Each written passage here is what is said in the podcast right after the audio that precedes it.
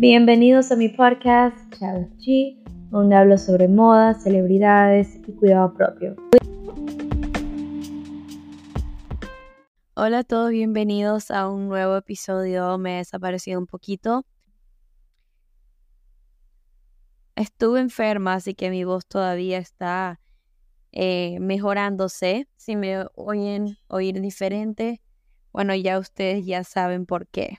Bueno, en este episodio voy a hablar sobre Eva Longoria, quién es ella, sus consejos de la vida, de belleza, cómo llegó a la fama, todo. Y estoy muy emocionada este, por grabar este episodio y por compartir con ustedes. No se olviden de darle cinco estrellas a este podcast, compartirlo en sus redes, etiquetarme. Y me encanta saber que están escuchando y todo. Así que comencemos empresaria, modelo, actriz y directora Eva Longoria. Creciendo, era considerada la hermana fea. Nunca creció con la mentalidad de que era una chica guapa. Cuando era pequeña se enfocó en ser graciosa. Siento que eso le pasa a muchas este, personas que como que crecieron no sintiéndose atractivas, como que se enfocaron más en el humor. Eh, yo también me acuerdo cuando era pequeña como que no era considerada wow, ni súper linda, ni nada. Y trataba de ser graciosa, pero solo hablaba mucho, no creo que lo era casi. Dijo ella que era la oveja negra de su familia, porque sus hermanas tienen ojos claros, son blanquitas, y ella la llamaban la prieta fea. Y igual dijo que era muy querida, pero para ella la definición de belleza era muy diferente. Este, y yo estoy oyendo hablar en una entrevista como que le preguntaron cómo pudiste diferenciar como que, que te criticaban o que te decían la prieta fea y que igual te querían y todo y no tomar eso personal. Y dijo Eva que para ella como que, que la familia te moleste o que, que se porte así o que este, bromee contigo así, este, es porque te quieren. Entonces ella como que me quieren, ¿me entienden? Me dicen, me dicen eso. Nacida el 15 de marzo de 1975 en Corpus Christi, Texas. Eva Jacqueline Longoria era la menor de cuatro hermanas. Desde una edad temprana, fue evidente para Eva que poseía un talento natural para la actuación. Participó en obras de teatro escolares, concursos de talentos locales persiguiendo el brillante futuro que le esperaba. Después de graduarse de la Universidad de Texas AM Kingsville con un título de Kingsinología, Kingsionología, perdón. En su último año ella no tenía dinero para graduarse. Su amiga le dijo, ¿por qué no entras al concurso de belleza que tiene la universidad? Que era como te daban una beca. Este, como que había cinco puestos según el quinto lugar te daban libros, el tercer lugar te daban esto, el segundo lugar te daban un poquito de dinero. Entonces como que ella dijo, bueno, si yo quedo en quinto lugar, consigo los libros o algo, puedo ver cómo más o menos puedo ahorrar. Y en el primer lugar le pagaban todo el año de la universidad. Entonces, ella andaba con la mentalidad de, bueno, ah, somos 20 chicas, tengo que ser mejor que las 15, mínimo. Bueno, cuando ella le dijo a su madre, la mamá le dijo, que no creía que era buena idea, que porque no iba a ganar. Este a la final ella terminó ganando el primer lugar.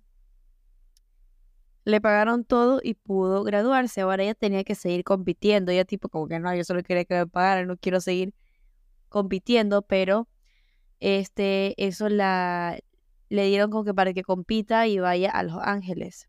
Cuando ella fue a Los Ángeles fue cuando hubo un cambio en su vida y ella nunca había salido de, Texas, de Texas. Entonces cuando ella dijo como que, este, cuando ella pisó Los Ángeles, dijo ella como que respiró un aire y se sintió increíble, se enamoró totalmente. Y mucha gente la llamaba de vuelta, decían, eres muy buena, este, deberías modelar, deberías hacer esto, lo otro.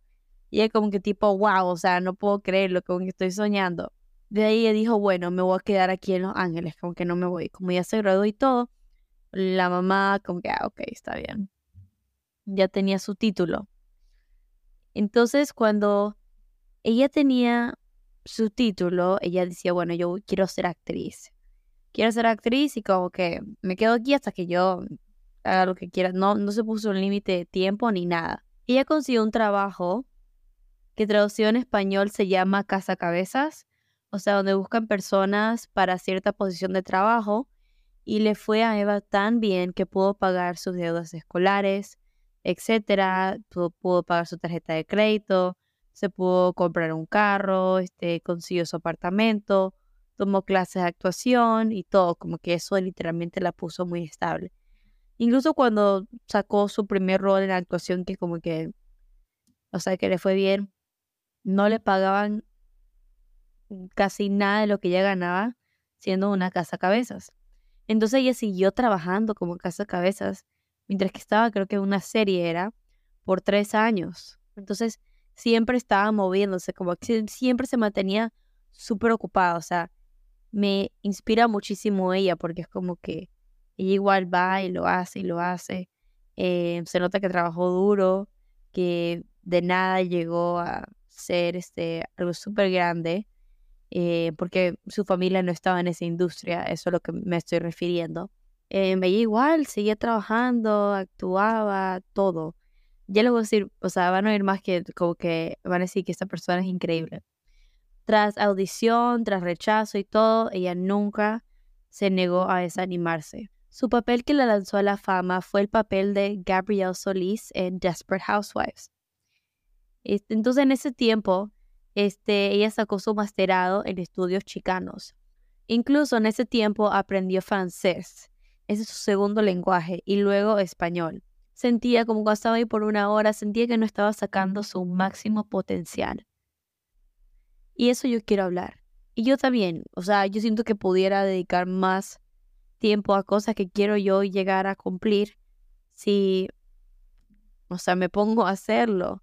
Porque de verdad cuando estamos una hora en TikTok, dos horas en Instagram, estamos perdiendo tiempo. En ese tiempo pueden usar para aprender un nuevo lenguaje, para enfocarse a llegar a sus sueños. Cómo manejamos nuestro tiempo es súper importante y voy a ir más en eso después. Ella amó trabajar con todos sus colegas en la serie. Incluso le preguntaron que se, si ella se preocupa de que siempre la vieran como la sexy, porque ella era como que el personaje sexy. Y dijo ella que le da igual. Tal vez algún día no, ya no van a pensar que ella es sexy, también le da igual. O sea, a mí lo que me encanta de Eva es que tiene una energía muy linda, es súper animada, muy buena hablando.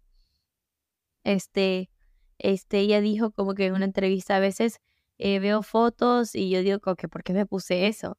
pero luego yo voy y digo que no, si a mí me queda todo bien. O sea, es la perfecta comunicación, o sea, combinación de no me importa lo que piensas, igual social, porque hay gente que, ay, no me importa y tiene una actitud, no es carismática, nada. Ella no le importa hacer lo que, lo que le gusta, lo que le corresponde, y es una persona carismática, se nota que es positiva. Bueno, no quiero, pero se nota que se ve que es feliz sigue lo suyo y no se enfoca en los comentarios negativos para nada. Ahora ella sí pasó por momentos difíciles en su vida, pasó por dos divorcios, uno de ellos que la estrella de básquetbol de la NBA la engañó, este, pero a la final ella tuvo su final feliz con José Antonio Bastón, tiene un hijo y se llama Santiago. Más allá de su carrera como actriz, Eva Longoria es una fuerza de defensa y filantropía. Ha sido una firme defensora de varias causas, incluidos de derechos de inmigración, la educación y el empoderamiento de las latinas.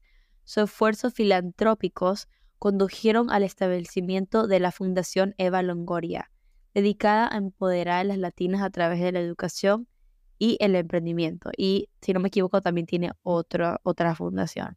Tiene dos.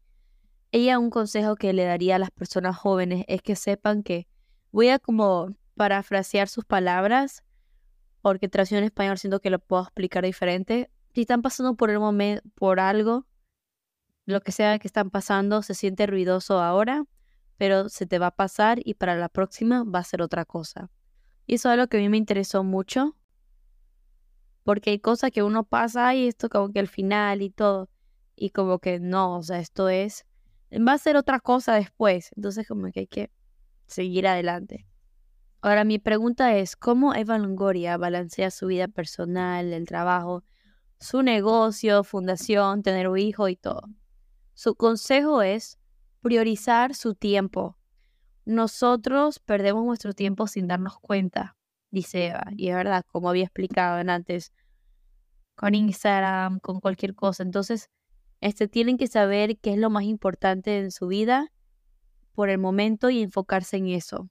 Eso es algo que me encanta este, Eva y también dijo ella, de lo que a ustedes les interesa, les importa, mm, planear una agenda alrededor de eso. También quiero hablar un poco de como que ella habla mucho de lo que es ser latina creciendo en Estados Unidos. Y esto yo me identifico completamente demasiado. Y dice como que ella va a México y le dicen a la extranjera, a la gringa, está en Estados Unidos, ah, tú eres mexicana. Y como que se sintió como que, bueno, yo soy mitad mexicana, mitad americana, pero ella, no, yo no soy mitad de nada, yo soy esas dos cosas. Y eso es algo que a mí me puso a mí pensar. Bueno, yo soy mitad de nada. Mi papá es dominicano, mi mamá es ecuatoriana y yo nací en Estados Unidos. Digo como que soy mitad de tal, pero, pero soy todas esas cosas en una. Eh, y, y, es difícil porque igual creces como que estando como que, bueno, ¿a dónde pertenezco? Como que, ¿qué más lo mío?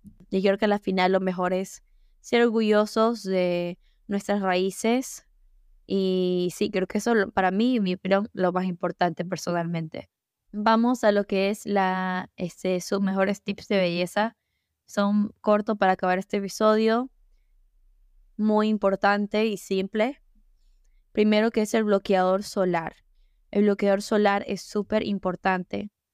Em, incluso eh, quiero recordarles que también tienen que ponerse en el cuello. Tengo amistades con que no, cualquier bloqueador solar me hace salir este grano y todo. Tienen que buscar cuál les funciona a ustedes. A mí me gusta Supergoop. Eh, soy abierta a probar nuevas, pero ese es el que tengo por el momento y lo voy a usar hasta que se me acabe. También Eva muy importante que usa serums de retinol. Entonces, este retinol muy importante para prevenir este eh, envejecimiento. Ahora, quiero decir algo, no tienen que usar retinol si son jóvenes. No necesitan tantas cosas en la cara. Estoy hablando si ya tienen más de 23 años. Pero si tienes 16, 17 años, 15, 14, 13 años, no usen retinol, no necesitan eso. Yo no uso retinol. No necesito eso. Pero sí, muy importante, todas las edades bloqueador solar es muy importante y eso es que como que muchas celebridades hablan. Sofía Vergara tiene una marca de eso, o sea. Dongo, como digo, no olviden ponerse bloqueador solar en el cuello porque el cuello también se arruga. Eh, lavarse la cara, también este, el maquillaje que usan. Eva recomienda mucho L'Oréal París porque ella es embajadora de esa marca y lo usa. Entonces eso sí quería mencionar. Buscando, como dice siempre, un look que le funcione a ustedes.